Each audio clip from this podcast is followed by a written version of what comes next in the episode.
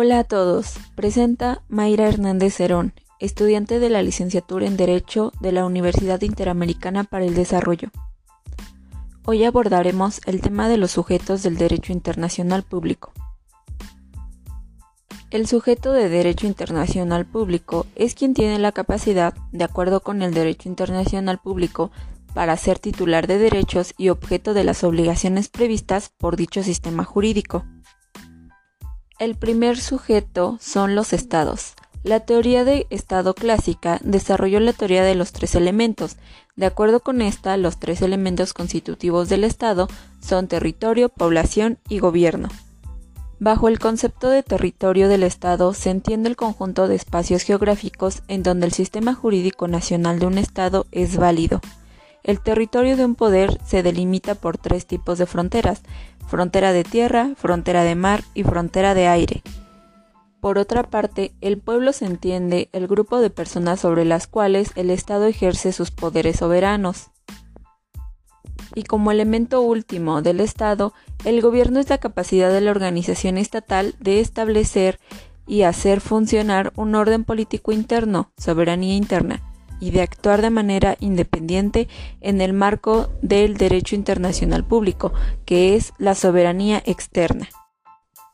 Otro sujeto del derecho internacional público son las organizaciones internacionales, los cuales son organismos permanentes creados mediante el acuerdo de voluntades del derecho internacional público entre dos o más estados para la consecución de un objetivo común permitido por el derecho internacional público. Las organizaciones internacionales poseen voluntad propia y por lo menos un órgano propio. Finalmente, son sujetos de obligaciones y titulares de derechos del derecho internacional público. Esto significa que tienen personalidad jurídica en el derecho internacional público. De igual forma, existen sujetos especiales del derecho internacional público. Uno de ellos es la Ciudad del Vaticano, el cual es un Estado soberano regido por el Papa, que se encuentra ubicado dentro de la ciudad de Roma.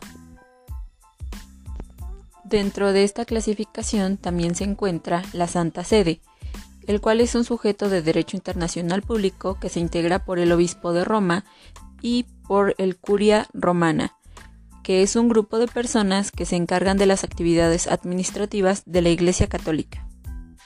También se encuentra la Orden de los Caballeros de Malta, la cual es un sujeto de sui generis del derecho internacional público reconocido por casi todos los estados a pesar de haber perdido su territorio soberano.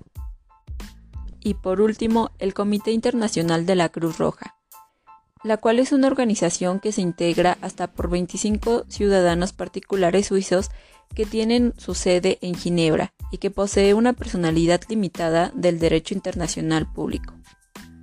Con esto concluimos el tema de los sujetos del derecho internacional público. Gracias por su atención.